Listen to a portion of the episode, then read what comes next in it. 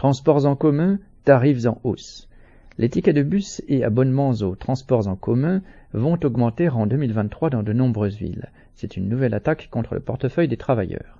À Clermont-Ferrand, à Lyon et en région parisienne, les abonnements subiront en 2023 une hausse allant de 3 à 9 euros par mois.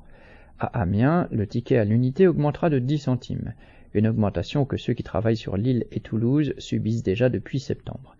Quant à ceux qui doivent prendre des TERs en Normandie ou en Pays de la Loire, ils paieront entre 5 et 7% de plus. La plupart de ceux qui prennent les transports en commun le font pour se rendre sur leur lieu de travail, et la distance à parcourir est d'autant plus longue qu'ils n'ont pas les moyens d'habiter à proximité de leur entreprise, non par choix, mais à cause du niveau des loyers. Ce sont donc des millions de travailleurs qui paieront plus cher des transports alors même que ces derniers se dégradent et que le gouvernement leur fait des leçons sur la transition écologique. Les responsables locaux et les compagnies de transport invoquent la hausse du prix de l'énergie pour justifier ces hausses, comme si ces hausses étaient les premières. Les travailleurs payent aussi et surtout les objectifs de rentabilité des compagnies de transport en commun.